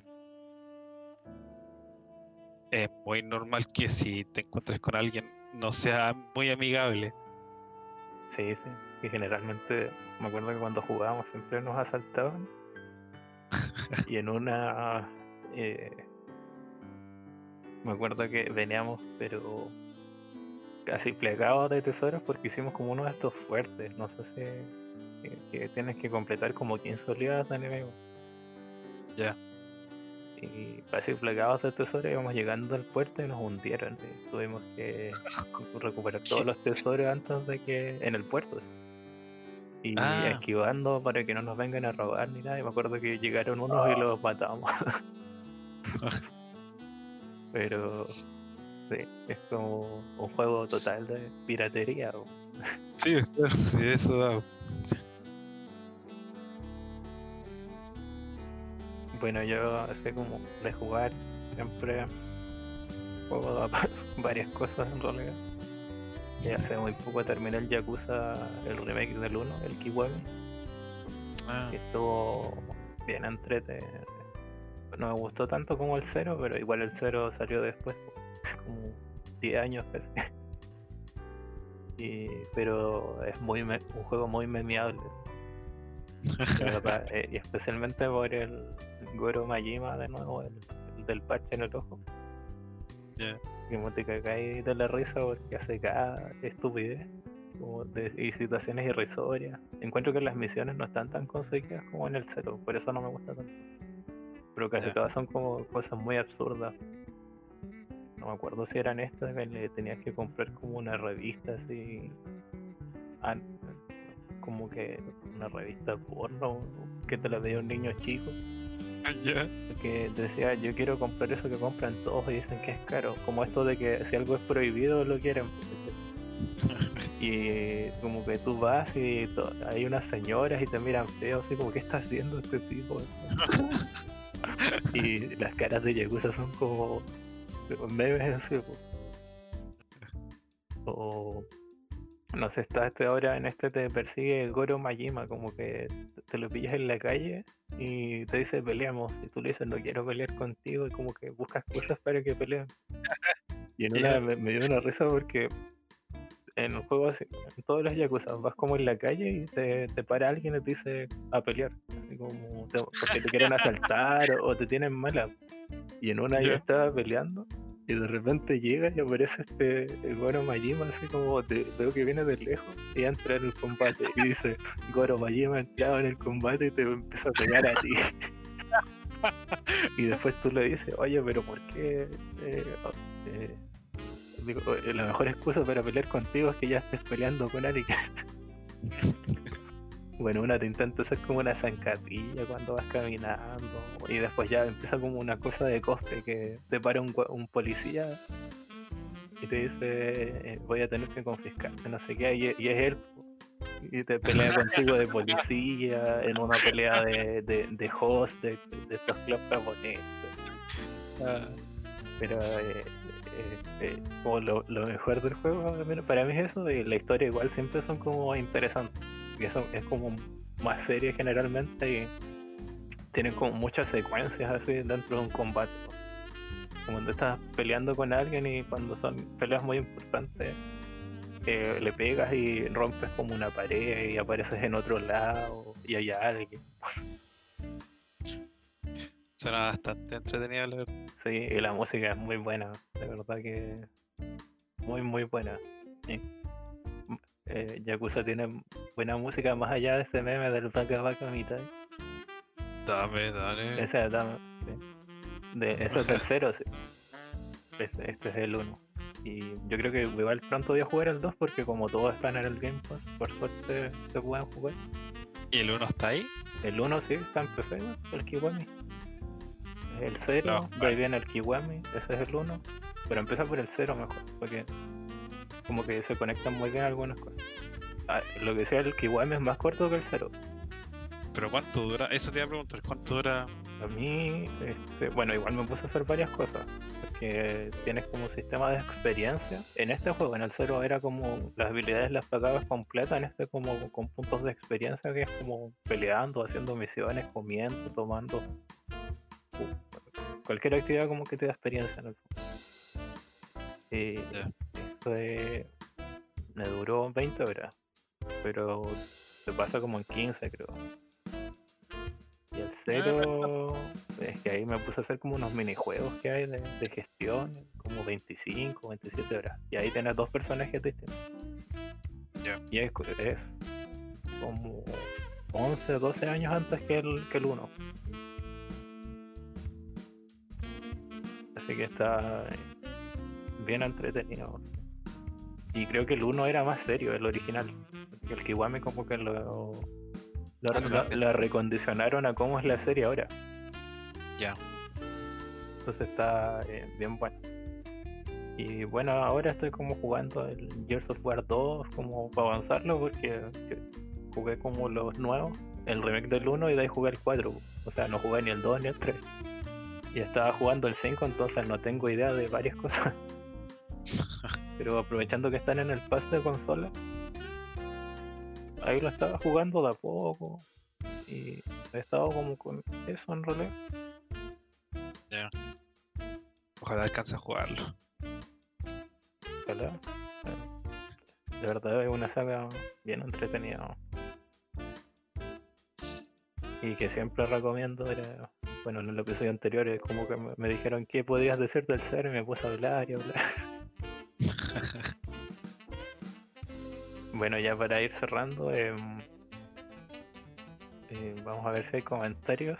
Tenemos uno de ellas que es frecuente con alguna de sus cuentas, la Inditeca Podcast, que nos dice: Hola chicos, muy buen podcast.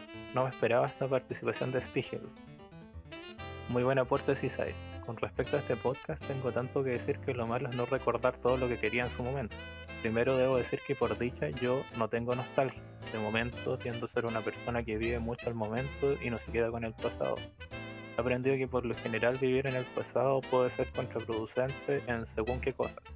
Segundo, en España sí existe la opción de dejar videojuegos en la biblioteca pública, o al menos leí una noticia de que ahora es así, y en Chile, hasta donde sé, la biblioteca de la Universidad Católica se dedica a tener videojuegos, o al menos cuando leí un artículo académico hace unos años era así. Y tercero, por dicha a todos nos gustan cosas distintas. Yo no soportaría vivir en un mundo donde no pudiera expresar mis gustos y los videojuegos aún más. De ser así, no existiría la Inditeca básicamente. Saludos y espero caleta el próximo programa. Bueno, eh, gracias por el comentario, Jeff. Eh, no tenía idea de que mencionaste la Universidad Católica. Eh, en mi opinión, no encuentro que sea como el mejor lugar para recordar cosas, porque es como un espacio bastante segmentado segregado dentro, dentro del país. Eh, eh, un poco limitado para varias personas, pero espero que se replique en otras universidades y bibliotecas nacionales. Y como tú dices, eh, un poco este dicho, pues para gustos colores y si a ti te gusta algo, no hay problema con que a la otra persona no le guste. Que es algo de que ojalá todas las personas entendieran, pero siempre sea como para, para conflicto. Y espero que disfrutes igual de este programa si lo estás escuchando, que estamos al habla. Y bueno, para ir cerrando, Argon Chan, eh, ¿qué te pareció el programa? Eh, bueno, estuvo bastante entrete. Eh, eh, esto. Nada, me, hiciste recordar igual lo mucho que me gusta el, Monster Hunter. Eh, estoy bastante emocionado, la verdad, porque salga el próximo. Ojalá sea igual de bueno. Hay hartas cosas que me gustan. Gustaría que incluyeran The Nations, eh, que hay estos movimientos que te mencionaba que son como mucho menos realistas, pero como que se centran más en ser divertidos. Que la verdad espero que incluyan eso. Y nada, se vienen las próximas actualizaciones como tú habías mencionado. Así que habrá que ver eso. Que bastante como emocionado quizá. Porque me acordé de lo que. de lo mucho que disfruté el juego. Y seguramente voy a ponerme a jugar estos días por la nostalgia. Eh, pero estuvo bastante entretenido, bastante entretenido. Eh, entonces, ¿cuáles eran tu- tus redes ahí creativas? Ah, claro. Verdad que dibujo. Eh, Sí, verdad, lo que menos uno se acuerda. bueno, eh, bueno, como Sol se había mencionado, eh, yo soy dibujante. Eh, dibujo más que nada mis cosas propias. No, hago mucho fanart, así que si están interesados en revisarlas para que no vayan con expectativa, eh, me pueden seguir en casi cualquier red social. Solo buscan Argon Chat con dos N, todo juntito. Y estoy en Twitter, Instagram, Facebook. Eh, y pues eso, por si se interesan en ver mi trabajo y ver si les gusta. Sin compromiso, para saber nada. Y bueno, ese fue el programa del, del día de hoy. Nos estamos viendo en un próximo programa. Eh, un gusto haberte tenido aquí, Argon. El placer, el placer mío. Y, Y nos vemos en un próximo episodio. Le, pido disculpas al público si les dio cringe escucharme. De, me pongo un poquito nervioso a veces. El SMR. Claro. Que ojalá que hayan disfrutado el programa. Ojalá. ya. Chao, chao. Nos vemos.